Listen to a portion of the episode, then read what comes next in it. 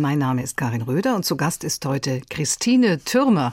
Sie gehört zu den meistgewanderten Menschen der Welt. Sie wurde sogar mit dem Triple Crown Award ausgezeichnet. Den bekommen Wanderer, die die jeweils 5000 Kilometer Strecken auf den weitesten Fernwanderwegen Amerikas zurückgelegt haben. Auf dem Pacific Crest Trail, auf dem Appalachian Trail und auf dem Continental Divide Trail. Hinzu kommen weite Wanderungen in Neuseeland, in Australien, in Japan und natürlich in Europa. 50.000 Kilometer hat sie sich bis heute erwandert. Hinzu kommen noch einige 10.000 Kilometer mit dem Paddelboot und mit dem Fahrrad. Weite Wege wandern.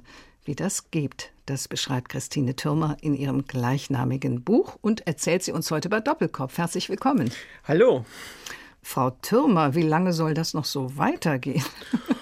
Och, ich schätze mal so 20, 30 Jahre mindestens. Ich bin ja der erste junge 52, äh, also bis 70 kann man das locker machen. Ja, keine Frage des Alters, diese weiten Wege zu wandern? Nein, Sie haben ja gerade die amerikanischen Trails erwähnt. Äh, der älteste Appalachian Trail Wanderer, das sind äh, dreieinhalbtausend Kilometer wirklich über Stock und Stein durch mhm. die ganzen USA, der ist 82 Jahre alt. Also dann hätte ich noch 30 Jahre. Toll, gute Aussichten. Kann ich ja auch noch einiges einplanen. Ich habe gelesen, Sie tragen Schuhgröße 44.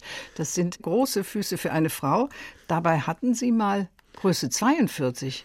So ist es. Also im Verhältnis zu meiner Körpergröße, ich bin ja 1,84, ist das jetzt gar nicht ja. so groß, aber ja. tatsächlich, als ich damals frisch aus dem Büro kam, hatte ich noch Schuhgröße 42 und durch das viele Wandern werden die, also nicht nur bei mir, sondern bei allen Langstreckenwanderern im Schnitt um ein bis zwei Nummern größer und jetzt bin ich bei Herrengröße 44 angelangt. Das ist nicht zu fassen. Werden die Füße dann auch länger oder nur breiter?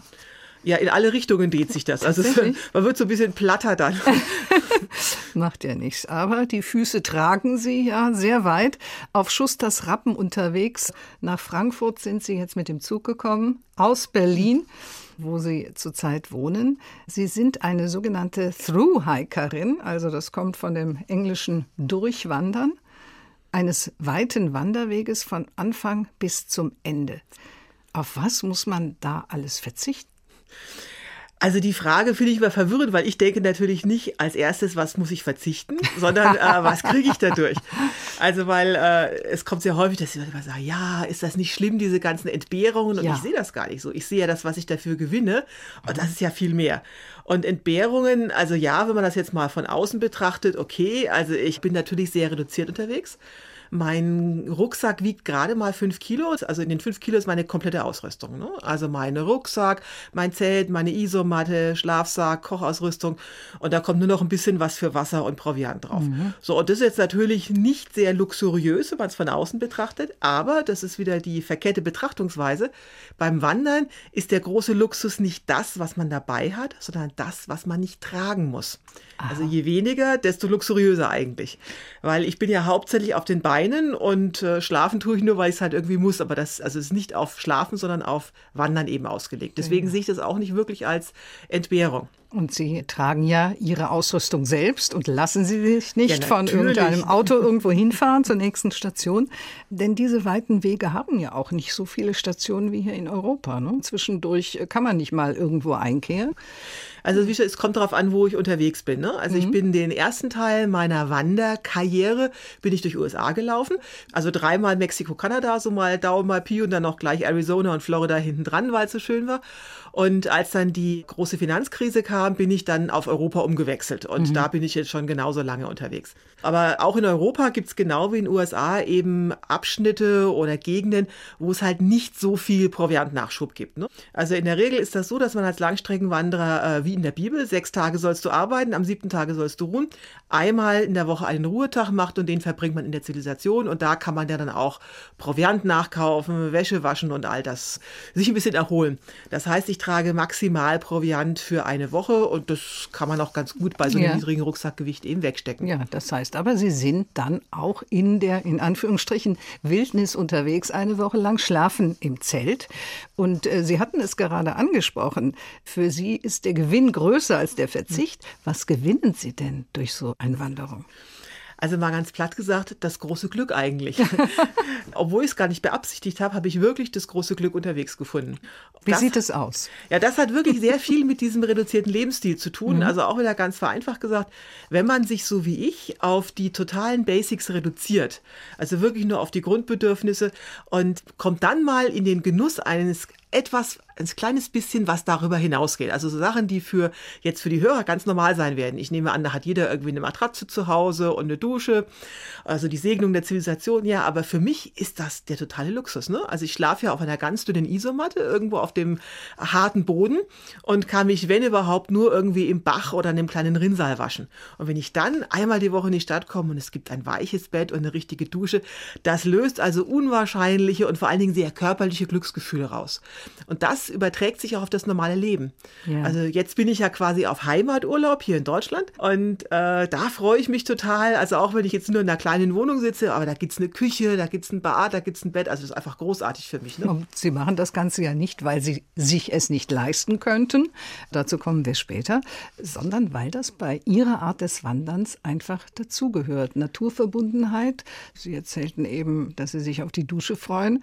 Solche Dinge zwischendurch mal eben eben unter die Dusche springen, sind dann natürlich nicht drin sondern vielleicht ein Bach oder wie genau, ein Bach. Das, das, ist zur Not auch eine abgestandene Pfütze, das geht auch. Ach, tatsächlich? Ja, also wenn es keine fließendes Gewässer gibt und deswegen habe ich auch immer ein Baumwolltuch dabei, ein Baumwollkopftuch. Das nimmt man dann so als Waschlappen und dann kann man sich in jeder noch so kleinen Pütze irgendwie ein bisschen waschen. Und das ist nicht gefährlich, wenn da irgendwie äh, Giftstoffe drin sind oder irgendwelche Bakterien oder ähnliches? Na, ich ja? trinke das ja nicht, ne? Also, ja. manchmal muss ich auch solches Wasser trinken. Also, wenn ich in so Wüstengegenden unterwegs bin, ich bin ja zum Beispiel mal durch ganz Arizona oder sehr oft auch im australischen Outback unterwegs gewesen, dann müssen sie Wasser aus Sophietränken äh, zu sich nehmen. Und ja. wenn das dann schon seit Wochen und Monaten da steht und Algen drin wachsen und irgendwelche toten Insekten oder kleine Tiere drin schwimmen, dann ist das schon sehr gewöhnungsbedürftig. Ja, wie machen Sie das? Haben Sie da einen Wasserfilter dabei oder wie also, bereiten Sie das Wasser auf? Mit Chemie. Also Wasserfilter ja. ist mir persönlich zu gefährlich, weil die Dinger können sehr leicht verstopfen oder man hat so Restwasser oder Kreuzkontamination. Das heißt, ich nehme Chemie. Das hört sich jetzt schlimmer an, als es ist. Also auch Wasserwerke setzen ja chemische Mittel zur Wasserdesinfektion ein. Und damit das nicht so eklig aussieht und so eklig schmeckt, packt man dann so ein bisschen Getränkepulver rein. Sie kennen das ja wahrscheinlich aus dem Supermarkt, so Pfirsich-Eistee oder sowas. Und dann sieht das Wasser eben nicht mehr so brackig braun aus, sondern eben pinkfarben. Dann kann man das leichter trinken, weil sonst dehydriert man unterwegs sehr leicht. Frau Türmer, der Durchschnittsgenusswanderer, der wandert 15 Kilometer am Tag, kehrt mindestens einmal zwischendurch ein. Ab wie viel Kilometer beginnt für Sie das Wandern? Ja, ich sage mal so flachsig, ich mache nichts unter 1000 Kilometer. Mhm. weil dann tatsächlich sich sonst die Anreise nicht lohnt. Aha. Also ich bin ja weltweit unterwegs und ich finde es auch aus ökologischen Gründen einfach nicht vertretbar, wenn ich jetzt irgendwo für zwei Wochen hinfliege, da zwei Wochen ein paar hundert Kilometer rumlaufe und dann wieder das zurückfliege. Stimmt, ja. ne? mhm. Das hat auch finanzielle Gründe. Also mhm. im Durchschnitt laufe ich die ganze Saison durch, starte irgendwann im Frühjahr und bin dann so vier bis sechs Monate eben unterwegs im Jahr. Und am Tag, wie viele Kilometer? Ist natürlich sehr abhängig von dem Gelände, klar, aber das pendelt sich ganz automatisch bei 30 bis 35 Kilometer ein. Das ist eine Strecke, die man auch dauerhaft sehr, sehr gut schafft, ohne sich zu verausgaben. Also klar, ich laufe manchmal auch am Tag 50 Kilometer. Also wenn es sein muss, weil die nächste Wasserquelle so weit weg ist. Das kann man auch über ein paar Wochen machen, aber das geht dann schon sehr ans Eingemachte. Aber dieses 30 bis 35 Kilometer kann man, wenn es nicht gerade hochalpin ist, eigentlich sehr gut dauerhaft durchhalten. Das ist ja das, unsere Vorfahren waren ja Jäger und Sammler, die mussten ja auch ja, so viel Ja, nur laufen, ne? dafür, ne? dass Sie sich selbst, Frau Türme, als unsportlich bezeichnen, so steht es jedenfalls in Ihrem Buch, ist das schon eine ganze Menge. ja, das hört sich nur so viel an. Also Sie müssen sich ja vorstellen, ich stehe ja schon mit Sonnenaufgang auf und habe bis Sonnenuntergang Zeit. Das heißt, im Sommer sind das 16 Stunden, wenn ich also acht Stunden schlafen will, habe ich 16 Stunden Zeit. Und wenn ich dann 32 Kilometer schaffen will, muss ich ja nur einen Kilometerschnitt von zwei Stunden Kilometer schaffen. Also das schaffen Sie selbst im Hochgebirge. Ja. Langstreckenwandern geht nicht über Geschwindigkeit, sondern über Ausdauer und vor allen Dingen über Zeit. Ist allerdings, finde ich, bei diesen Strecken, die Sie zurücklegen, eigentlich ein Leistungssport. Naja, wenn man mich so anschaut, ich sehe jetzt nicht gerade wie der athletische Typ aus. Ich sehe das gar nicht so. Also das mit dem Unsportlichen, ja. finde ich, das trifft es tatsächlich. Also ich war schon immer in Sportinite, schon in der Schule. Und wenn es jetzt auch zum Beispiel mal steil wird unterwegs, dann springe ich da nicht wie eine Bergziege von Stein zu Stein, sondern eher rutscht dann auch mal auf dem Hintern runter. Wirklich zum Wandern muss man nicht viel können. Man muss halt mhm. einen Schritt vor den anderen setzen können. Und wie sagen die amerikanischen Thru-Hiker mal so schön, ob man so eine Langstreckenwanderung schafft oder nicht, entscheidet sich zu 80 Prozent im Kopf und nur zu 20 Prozent ah, in den Füßen. Also eine mentale Geschichte. Apropos Füße, wie viel Paar Schuhe verbrauchen Sie auf so einer Wanderung? Ich laufe im Gegensatz zur Ansicht der meisten Leute überhaupt nie in Wanderstiefeln. Das also macht auch kein Profi-Langstreckenwanderer. Hat unterschiedliche Gründe. Das heißt, ich bin immer in ganz leichten Trailrunning-Schuhen unterwegs. Und die halten im Schnitt, je nach Gelände und je nachdem, welcher Typ und Marke das ist, zwischen 800 und 1200 Kilometer. Das heißt, ich brauche im Schnitt alle vier bis sechs Wochen neue Schuhe. Damit kommen wir zu Ihrem ersten Musikwunsch. Ein Song aus dem Jahre 1966. Allerdings diese Dame hier, hm, ich weiß nicht so genau, ob sie von Wanderschuhen singt oder eher von schicken modischen Stiefeln, die bis zum Knie gehen. Die trug man nämlich damals auch. Nancy Sinatra, These Boots are made for walking. You keep saying you got something for me. Something you call love, but confess. You've been a messin' where you shouldn't have been a messin'. And now someone else is getting all your best. These boots are made for walking, and that's just what they'll do. One of these days, these boots are gonna walk all over you.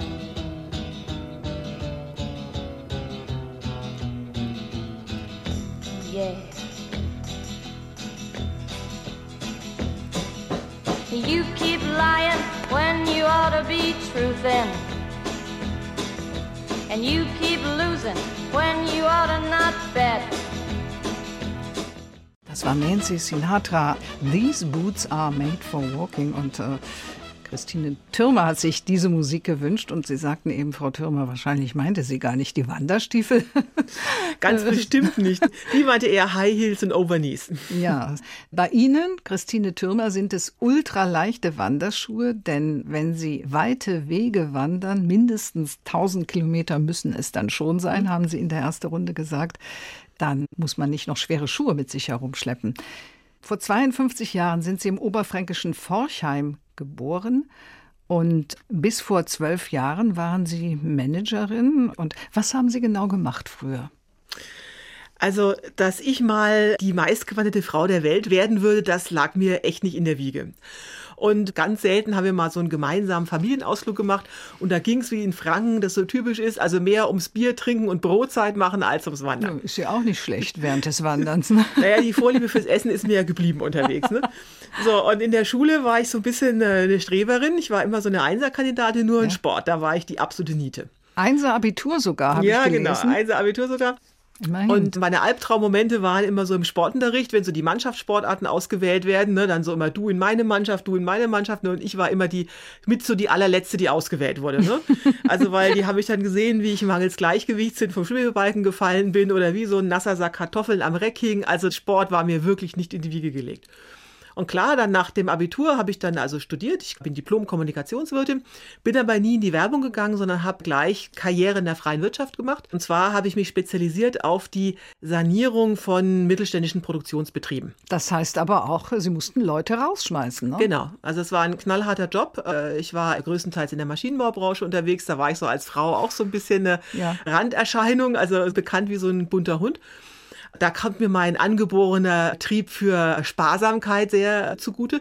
Und ich war da halt immer sehr erfolgreich. Das war auch der finanzielle Grundstock für meine spätere Wanderkarriere, weil ich immer gut verdient habe. Ich habe immer auch sehr viel Bonus bekommen, weil eben die Firmen, also ich musste keine einzige Firma abwickeln.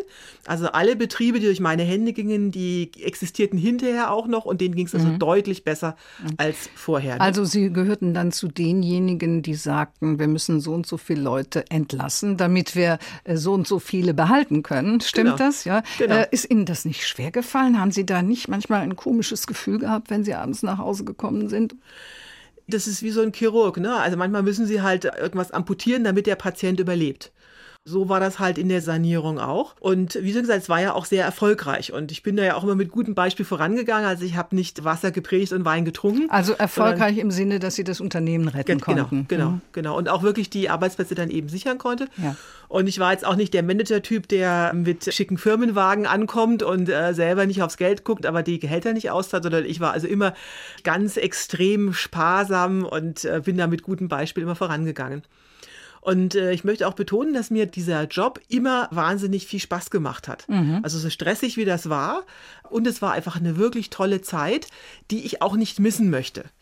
Also ich bin jetzt nicht sozusagen zum Wandern gekommen aus einem Frust bei diesem Job heraus, sondern es war wirklich eine bewusste Entscheidung, wo ich gesagt habe, okay, ich habe das jetzt gemacht, ich habe das jetzt hinter mir, ich weiß, dass ich das kann und jetzt ist Zeit für was anderes. Nur irgendwann waren Sie ja selbst dran, da sind Sie entlassen worden. Genau, das Beste, was mir in meinem Leben passieren konnte, ist, dass ich zweimal selbst gekündigt worden bin. ist für Sanierer für mich ganz normal, weil wenn der Sanierungsjob erledigt ist, dann müssen sie gehen. Und wenn das eben passiert ist, dann muss auch jemand anderes her. Das war mir am Anfang nicht so richtig klar. Also ja. natürlich hat mich das gefrustet, also dann quasi selbst vor die Tür gesetzt zu werden. Aber ich fand es dann letztendlich ausgleichende Gerechtigkeit. Ne? Also mhm. wenn jemand, der selber Kündigungen ausspricht, muss das auch mal am eigenen Leibe erfahren, wie das ist. Wie war das denn für Sie? das kratzt schon sehr am Selbstbewusstsein. Aber da ich ja selber Kündigungen ausgesprochen hatte, war mir klar, es geht letztendlich nicht um die Person, es geht um die Funktion. Man darf das einfach nicht persönlich nehmen es geht um den Betrieb und wenn das halt dann nicht passt, dann muss halt ein Wechsel her. Ja. Ist so. Einfacher gesagt als getan. Ne? Ja klar, da sind schon einige Tränlein geflossen. Aber ich habe mich sehr schnell gerappelt, also schon in dem Gespräch, wo es dann hieß so, wir sind ab sofort freigestellt. Sie haben also jetzt zehn Minuten Zeit, Ihre persönlichen Sachen zu packen, also wirklich wie im Film. Ne? da blitzte mir, also bei all dieser, oh Gott, was mache ich jetzt, wie geht das jetzt weiter, blitzte schon durch, Mensch, das passt ja genau richtig für die Wandersaison. Also ich bin das erste Mal kurz vor Weihnachten ja. gekündigt worden und dachte, prima, die Wandersaison in den USA, das war ja meine erste Langstreckenwanderung, die beginnt Mitte April. Also jetzt habe ich genau schön drei Monate Zeit, mich vorzubereiten. Das ist eigentlich perfekt. Und klar, das war jetzt am Anfang nicht der beherrschende Gedanke, aber das blitzte mir da schon durch und äh, so habe ich es dann auch gemacht. Also ich sagte, okay, ich will eben jetzt nicht gleich wieder einen neuen Job suchen. Ich hatte auch äh, mehrere Angebote aber dachte, nee, ich nutze das wirklich jetzt und verwirkliche mir meine Träume. Dazu muss ich sagen, kam auch noch eine andere Geschichte, weil just damals ein Bekannter von mir, der exakt zehn Jahre älter war als ich, Architekt, auch so schicker Firmenwagen, mhm. schicke Penthouse-Wohnung, und der hat ganz unerwartet einen Schlaganfall erlitten. Aus dem ist er zwar wieder wiederbelebt worden in der Notaufnahme des Krankenhauses, aber mit massiven Hirnschäden auf dem geistigen Niveau eines Dreijährigen. Und ich als frisch gebackene Arbeitslose hatte sehr viel Zeit, den immer zu besuchen im Krankenhaus später dann im Pflegeheim und angesichts seines Schicksals drängte sich natürlich auf, Mensch, was hätte der wohl gemacht, wenn der in meinem Alter gewusst hätte, was auf ihn zukommt? Hätte der weiter Karriere gemacht oder hätte der was ganz Verrücktes gemacht und wäre ja. quasi ausgestiegen aus dem Hamsterrad? So, und der konnte natürlich nicht mehr antworten, der konnte nicht mehr sprechen, ja kaum mehr schlucken. Und anhand seines Schicksals ist mir klar geworden, nee, also wenn ich jetzt wirklich was machen will, wie eben so eine verrückte Wanderung, dann darf ich darauf nicht warten, weil niemand kann mir garantieren, dass ich in 10 oder 15 Jahren oder womöglich erst bei Eintritt des Rentenalters dazu noch in der Lage sein würde. Und das war dann der letzte, also der Stein nochmal des Anstoßes, wo er sagt, okay, jetzt wirklich, jetzt nutzt diese Chance, du bist genau passend, pünktlich gekündigt worden, besser kann es eigentlich ja. gar nicht kommen, jetzt wanderst du los. Sie waren alt genug, aber eben noch gesund und wollten keine Zeit verlieren. Genau. Ich war damals 36 mhm. bei meiner ersten Langstreckenwanderung und also es war super. Und ich hatte dann nach meiner ersten Wanderung, habe ich dann nochmal zweieinhalb Jahre gearbeitet, wieder in Sanierung und bin dann wieder gekündigt worden, wo ich sagen muss, wirklich, das äh, ist das Beste, was mir passieren konnte. Ne? Also diese beiden Kündigungen, weil sie genau im richtigen Moment kamen, also um dann zu sagen, so jetzt gehst du dann wirklich wandern. Christine Türmer, Sie sind dann ganz viele Wege gewandert, also insgesamt 50.000 Kilometer gewandert. Das ja. ist ja mehr als einmal um die Welt herum. Und was mich beeindruckt hat in Ihrem Buch Weite Wege wandern, mhm. ist die Aussage, ich habe gemerkt, dass ich stolz auf meinen Körper bin, das, was er alles geschafft hat, was er alles durchgemacht hat und wie sie selbst daran gewachsen sind. So eine Aussage hört man selten von Frauen. Ich muss mal dazu erzählen, wie ich eigentlich diese Erkenntnis gekommen bin. Ja. Und das hat damit zu tun, dass die Amerikaner, die als sehr prüde verschrien sind, mhm. haben ganz schräge Trail-Rituale. Und zu diesen Trailritualen gehört unter anderem, dass sich viele am Ende so einer langen Wanderung, also in meinem Fall an der kanadischen Grenze, sich komplett ausziehen und sich da nackt ablichten lassen. Und äh, ich war damals mit einer Gruppe von neun anderen unterwegs und von uns Szene gibt's also auch so entsprechende Fotos, die ich natürlich nie rumzeigen darf. Wir haben uns da alle Stillschweigen ja. versprochen. Aber ich kann nur so viel sagen, also da sieht keiner aus, äh, als ob er eine Modelkarriere machen könnte. Mhm. Obwohl wir natürlich damals alle, wir waren über 4000 Kilometer unterwegs, wir sind total trainiert, total braun gebrannt. Aber wir sehen jetzt also überhaupt nicht schick oder selbst im Schwimmbad wird man da nicht mal irgendwie die Blicke auf sich ziehen. Aber trotzdem stehen wir da alle und lachen total in die Kamera und präsentieren wirklich voller Stolz unsere Körper. Weil eben sich Leute normalerweise ja sozusagen über die Anerkennung von außen definieren. Ne? Mhm. Also man will gut aussehen, man will fit sein, um irgendwelchen Schönheitsidealen zu entsprechen. Aber nach so einer Wanderung kriegt man ein ganz anderes Körpergefühl. Diese Füße, dieser Körper hat mich jetzt viereinhalbtausend Kilometer durch einen ganzen halben Kontinent getragen. Ne? Und dann ist es wirklich völlig egal, ob man jetzt Zellulite hat oder ob man Krampfadern an den Füßen hat.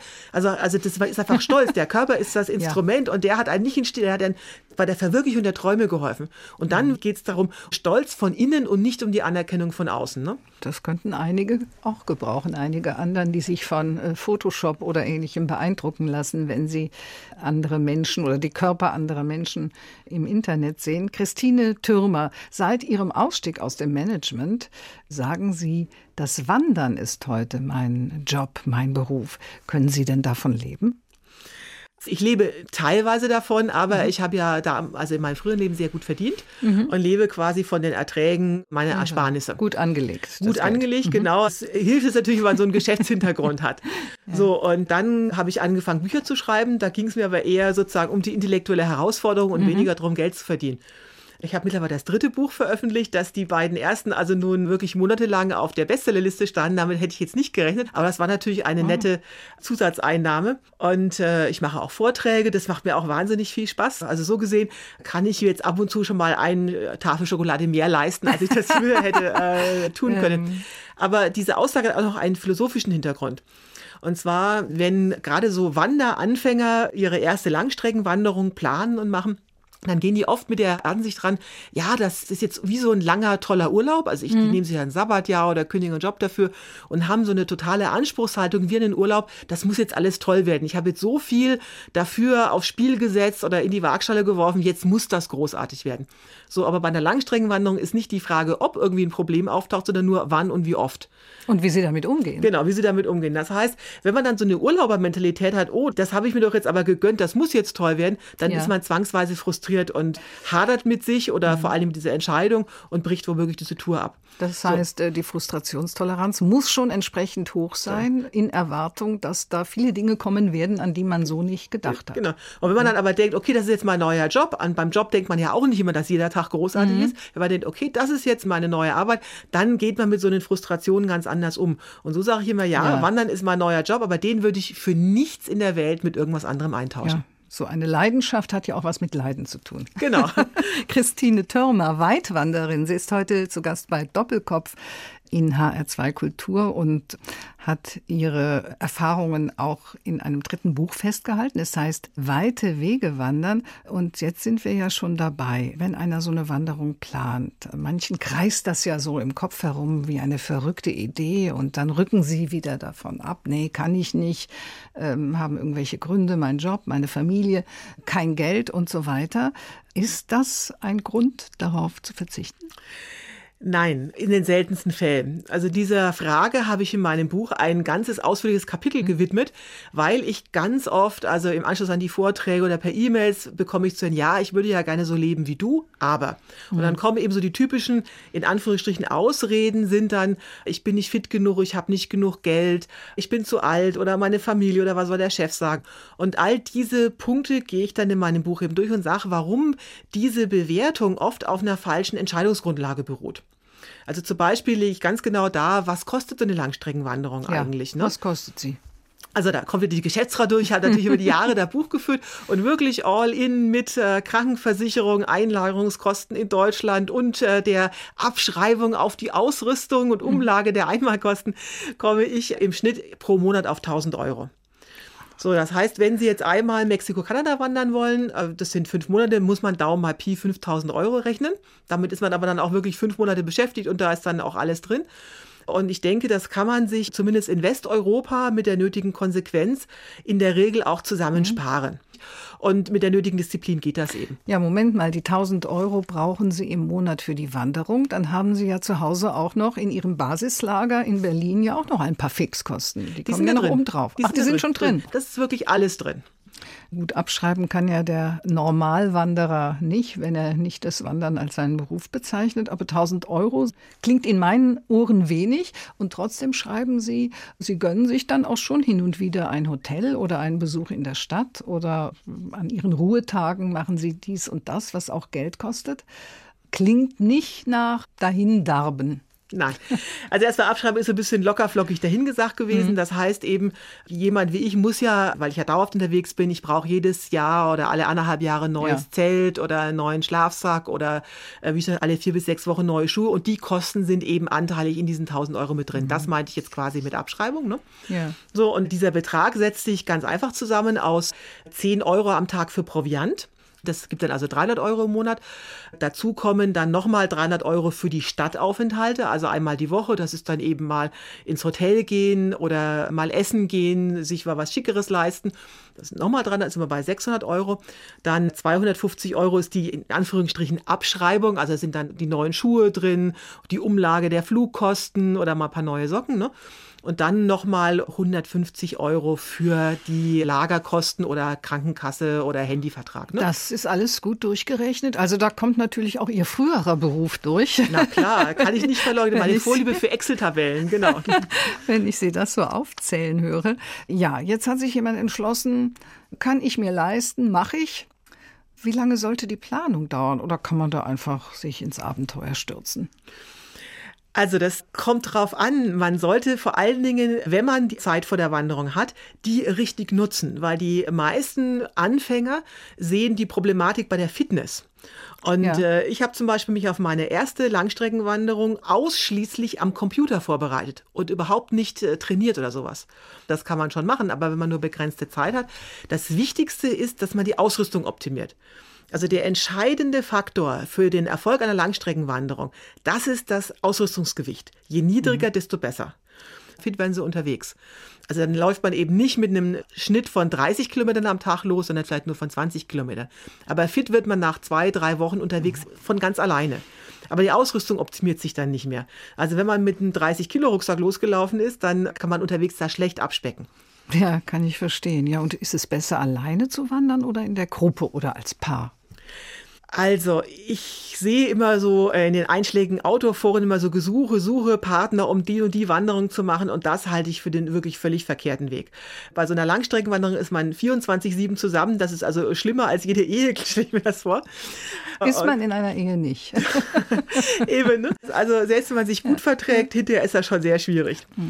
Zumal eben gerade auf diesen amerikanischen Trails gibt es ja eine wahnsinnig große Trail-Community, die ja auch alle allein unterwegs sind. Und das ist viel besser sozusagen da erstmal alleine hinzugehen und mal zu gucken, wen trifft man unterwegs, als dass man sich gleich von vornherein an jemand bindet, mit dem man vielleicht dann auch gar nicht klarkommt. So, und prinzipiell ist Langstreckenwandern eine unglaublich egozentrische Angelegenheit. Warum? Um diese langen Distanzen durchzuhalten, muss man konsequent sein eigenes Tempo gehen. Es ist ja logisch, man kann sich jetzt vielleicht über ein, zwei Tage oder vielleicht noch ein, zwei Wochen einem anders gestrickten Partner anpassen. Aber spätestens dann gibt es gesundheitliche Probleme, weil der eine immer viel, viel schneller geht, als ihm eigentlich gut tut. Und dann gibt es Überlastungserscheinungen. Und der andere, der immer warten muss, ist total genervt. Das heißt, also unterwegs habe ich auch oft gelernt, auf den amerikanischen Trails trennen sich selbst Ehepaare tagsüber und verabreden sich nur zum gemeinsamen Zelten, damit jeder konsequent das eigene Tempo gehen kann. Und deswegen würde ich prinzipiell sagen, wenn man jetzt nicht einen Ehepartner mitbringt, äh, mit dem man sozusagen schon Übung hat im Langstreckenwandern, würde ich eher alleine gehen, als zwanghaft jemanden zu suchen, der mitkommt, weil ja. das neigt dann eher zum Scheitern, als wenn man alleine das probiert. Ja, Sie, Frau Türmer, gehen am liebsten alleine, das habe ich in Ihrem Buch gelesen, weite Wege wandern. Und da steht auch drin, dass es eine Frage gibt, die für Sie eine Hassfrage ist. Ich stelle sie Ihnen trotzdem, damit Sie uns davon erzählen können. Wie ist das allein als Frau unterwegs? Ist das nicht gefährlich? Also ich muss erst mal vorneweg stehen, das ist meine Hassfrage jetzt nicht, weil ich jetzt irgendwas gegen Männer hätte. Also überhaupt nicht. Also es ist Nö, das hätte ich auch auf, nicht gedacht. Es wird nicht, dass ich jetzt Männer hasse oder sowas, sondern es wird nicht darauf, dass ich wirklich das penetrant gefragt werde. Und zwar egal in welchem Land ich bin und egal welches Geschlecht der Fragesteller hat oder wie alt er ist. Also das kommt immer am meisten. Mhm. Und ich frage dann immer ganz kess zurück, naja, vor was soll ich denn Angst haben?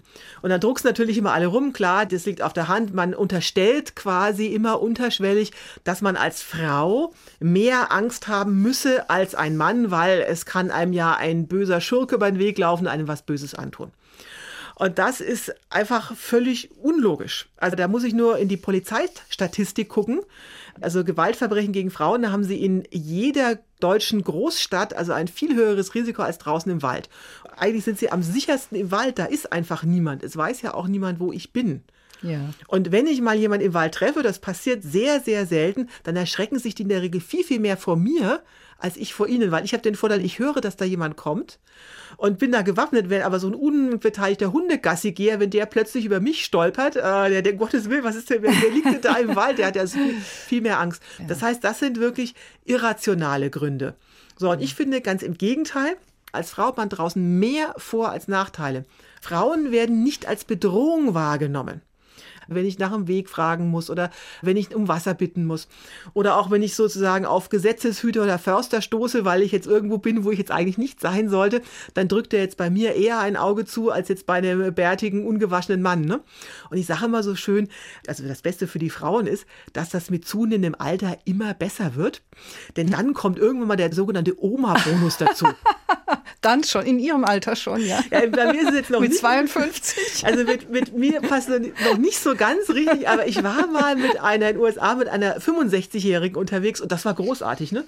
Alle haben sich immer erkundigt, geht's euch denn gut und tralla. Ja, also ja. ich sage immer, äh, also gerade den älteren Frauen, weil die immer sagen, ja, so mit 60, das kann ich doch nicht. Was sage ich, ja, jetzt gerade eben, das ist das ideale Alter.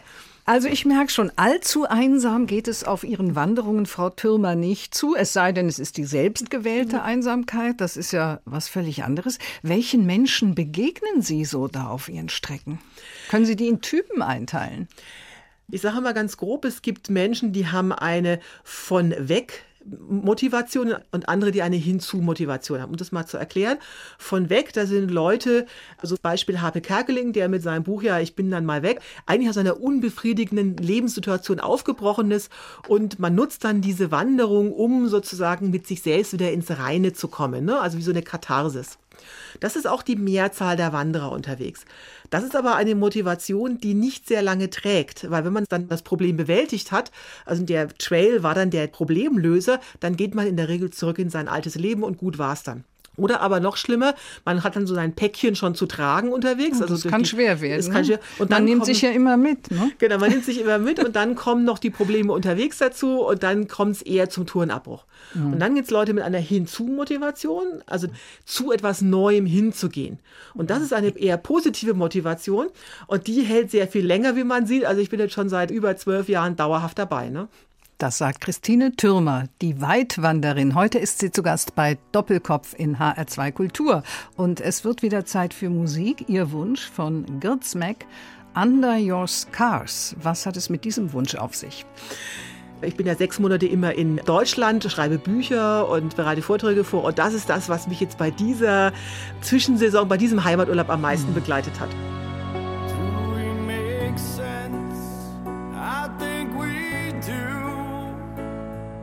Spite of everything that we've been through. When you say black, and I say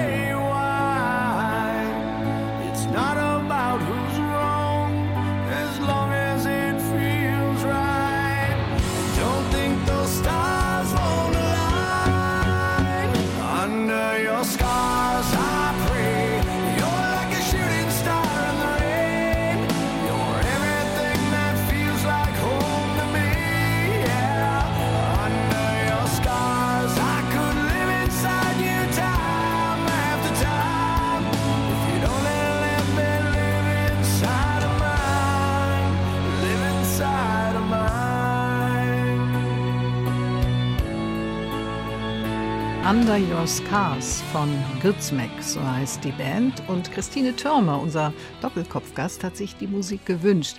Frau Türmer, wenn Sie so unterwegs sind, wandern, welche Musik kommt dann in Frage? Also das war ein evolutionärer Prozess. Als ich das erste Mal losgewandert bin, habe ich mir noch auf meinen damals noch MP3-Player ganz viel Klassik gepackt und auch ein paar Popsongs mhm. und habe festgestellt, das kommt unterwegs überhaupt nicht gut. Weil ich ja beim Laufen, was weiß ich, wenn ich an der Straße entlang laufe, kommen dann Autos oder der Wind rauscht, da kann man die ganzen Feinheiten von klassischer Musik gar nicht so richtig wahrnehmen. Also Klassik ja. unterwegs hören ist eher schlecht. Und die Popmusik hatte ich dann irgendwann mal durch. Also wenn Sie dann die immer selben Sachen hören, das geht ein unwahrscheinlich wahrscheinlich auf die Nerven. Und so gesehen höre ich unterwegs sehr wenig Musik, außer wenn es mal richtig blöd den Berg hochgeht, dann haue ich mir gerne Techno auf die Ohren, weil da hat man so einen schönen, schönen Beat. Das klappt dann hervorragend. Hm. So, aber ich höre dann bevorzugt unterwegs eben Hörbücher oder seit neuestem ganz viele Podcasts, dass man immer so ein bisschen auch dann aktuell im Tagesgeschehen ja. ist und wirklich das auch bis zu fünf, sechs Stunden am Tag. Oh, da kann ich Ihnen einige empfehlen. Bei HR2 Kultur ich, auf der Homepage können Sie sich einiges runterladen für die nächste Wanderung. Ich weiß, also das mache ich auch tatsächlich mal ganz häufig, also um dann eben auch da dran zu sein. Ne? Und einige sind immer ganz entsetzt. Mensch, wie kann man das denn machen? Du musst so den Naturgeräuschen lauschen. Das wollte ich und, äh, sagen. Ja, ist, ist das nicht ein Widerspruch? Überhaupt nicht. Also man muss sich vorstellen, das ist wieder so, so ein Mythos. Das geht aus der Perspektive eines Menschen, der aus dem Job kommt und dann sich mal eine ein- oder zweiwöchige Auszeit gönnt. Ja. Das ist natürlich klar. Der schwelgt dann in diesen Naturgeräuschen. Für mhm. den steht sozusagen der Abstand vom Alltag im Vordergrund.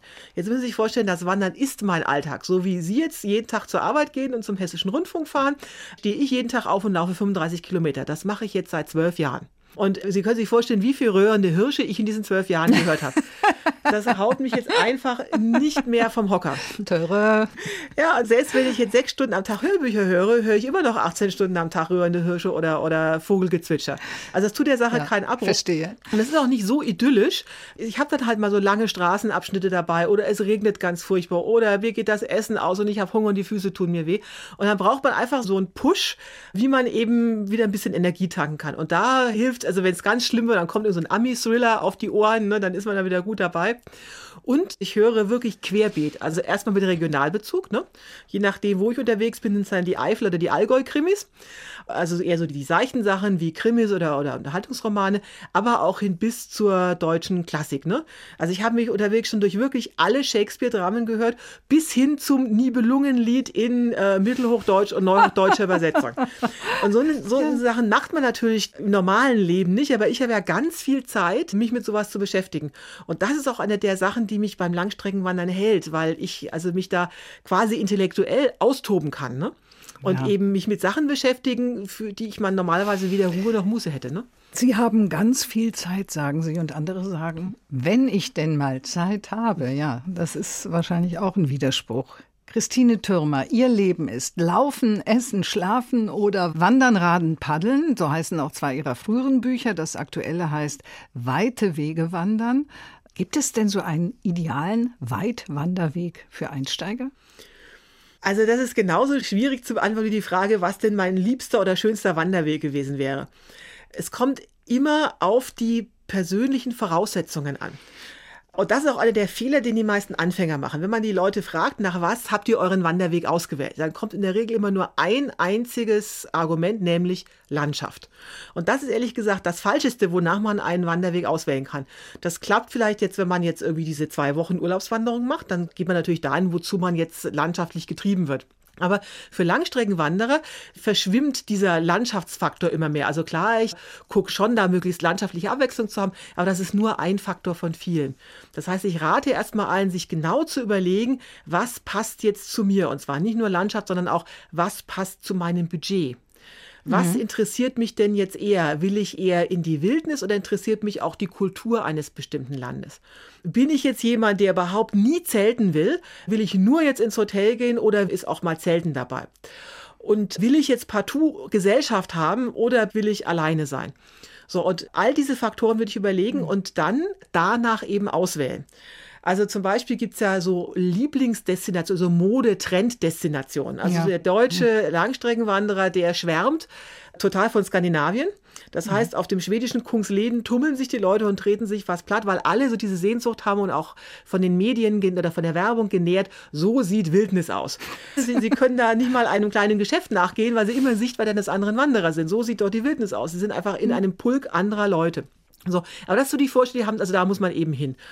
Und während es dann Destinationen gibt, da haben sie eigentlich die Wildnis, die sie sich so vorgestellt haben, aber da geht keiner hin, weil man das nicht auf dem Schirm hat, wie zum Beispiel eben Osteuropa. Und deswegen rate ich immer zu so skurrilen Destinationen. Also zum Beispiel ist, wenn es jetzt Ausland sein soll und ein richtiger Through-Hike, also Through-Hike im Sinne von wirklich mal ein ganzes Land zu durchwandern, ist so mein ungewöhnlicher Tipp. Leute, geht doch mal nach Ungarn. Können wir dann für nächstes Jahr einplanen? In diesem Jahr ist es nicht drin, denn so wie es aussieht, werden wir keine Reisen oder Urlaub oder auch nicht Wandern im Ausland machen können, wenn dann allenfalls im Inland oder auch in der eigenen Region. Welche Tipps hätten Sie für Menschen, die das jetzt mal ernsthaft in Betracht ziehen? Also eigentlich, um mal vorne wegzuschicken, kann man mit den deutschen Premium- und Qualitätswanderwegen prinzipiell einfach nichts falsch machen. Mhm. Also die Deutschen sind da ja Weltmeister. Ich glaube, meines Erachtens das einzige Volk, was auch die Wanderwege zertifiziert. So, mhm. und da haben wir eben diese Premium- und Qualitätswanderwege und egal. Also Rheinsteig, Eifelsteig, genau, Moselsteig genau. und wie es gibt, sie alle heißen. Es gibt auch die sogenannten Top Trails of Germany.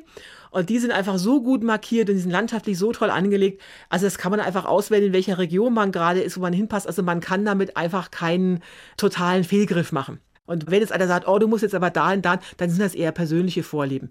Und meine persönliche Vorliebe, also mein liebster deutscher Wanderweg, das ist aber wirklich für mich persönlich ja. gesprochen, das ist der Alpsteig in der Schwäbischen Alb. Korrekt heißt der HW1 wie Hauptweg 1, Schwäbische Alb-Nordrandweg.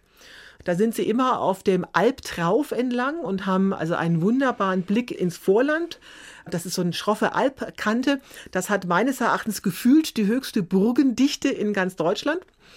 Plus diese tollen Ausblicke. Sie können da einem Thermalbad äh, schön mal einen Ruhetag einlegen. Das Ding ist wunderbar markiert und deswegen ist das so mein persönlicher Favorit. Aber wie schon gesagt, diese deutschen Premium-Wanderwege sind eigentlich alle schön. Es gibt natürlich auch schöne Wanderwege in Hessen. Ja, natürlich. Äh, der Rhönhöhenweg, der Eselsweg oder der Habichtswaldweg und am Edersee oder der Bonifatiusweg, ein Pilgerweg. Das kommt ja für viele jetzt auch in Betracht, die Jakobswege oder andere Pilgerwege im eigenen Land. Also ich muss dazu sagen, ich bin natürlich auch sehr viel gepilgert.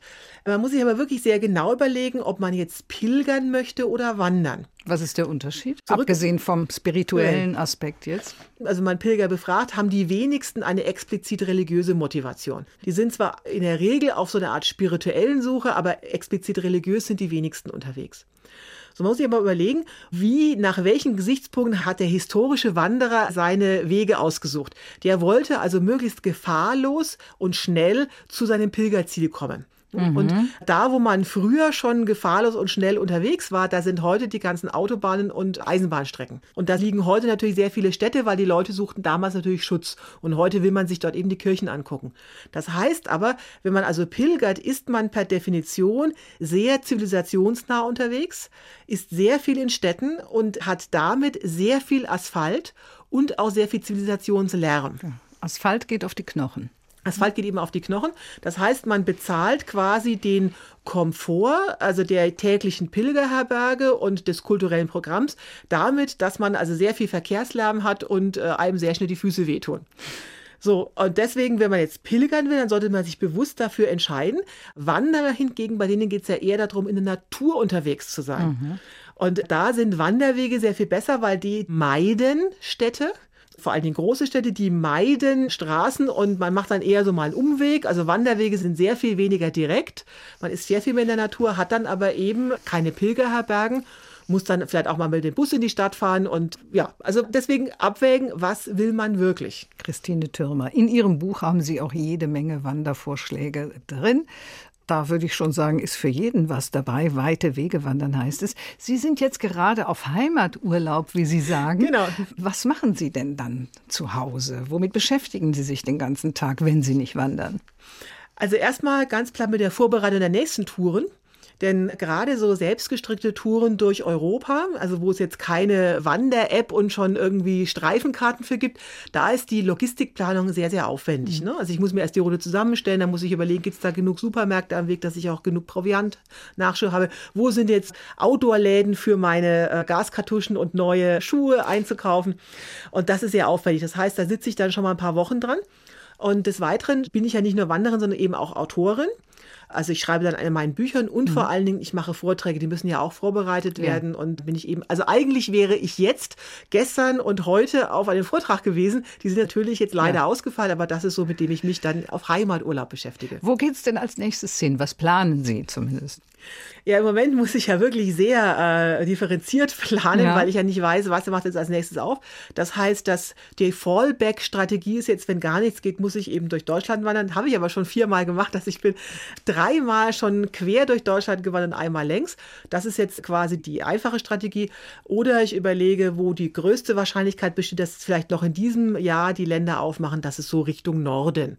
Und mhm. da bin ich im Moment so auf verschiedene Alternativen am Durchplanen. Dann wünsche ich Ihnen, wie sagt man beim Wandern auch Hals- und Beinbruch? Nee, sagt man nicht. Happy ne? Trails. Happy Trails, Happy Trails wünsche ich Ihnen. Die Weitwanderin Christine Türmer war zu Gast bei Doppelkopf in HR2 Kultur. Ihr Buch Weite Wege wandern ist im Piper Verlag erschienen. Mein Name ist Karin Röder und ich erfülle Ihnen jetzt noch einen Musikwunsch von dem irischen Liedermacher Hosier, der heißt Take Me to Church. Was verbinden Sie mit dieser Musik? Ein ganz pragmatischen Grund. Kirchen sind für mich unterwegs unglaublich wichtig, weil da mache ich immer Mittagspause, also nicht in der Kirche, sondern vor der Kirche, ja. weil da gibt es immer eine Steckdose zum Handy nachladen. Ja. Und nebendran ist der Friedhof, da kann ich dann Wasser holen. Und dann schmeiße ich noch eine Münze in den Opferstock, um mich dafür zu bedanken. Deswegen sind Kirchen für mich immer ganz wichtig. Vielen Dank, Christine Türmer. My lover's got humor. She's the giggle at a funeral. Knows everybody's disapproval. I should have worshipped her sooner. If the heavens ever did speak, she's the last true mouthpiece. Every Sunday's getting more bleak, a fresh poison each week. We were born sick, you heard them say it. My church offers no absolutes. She tells me worship in the bedroom. The only heaven I'll be sent to when I'm alone with you. I was born sick, but I love it. Command me to be well. Amen. Amen.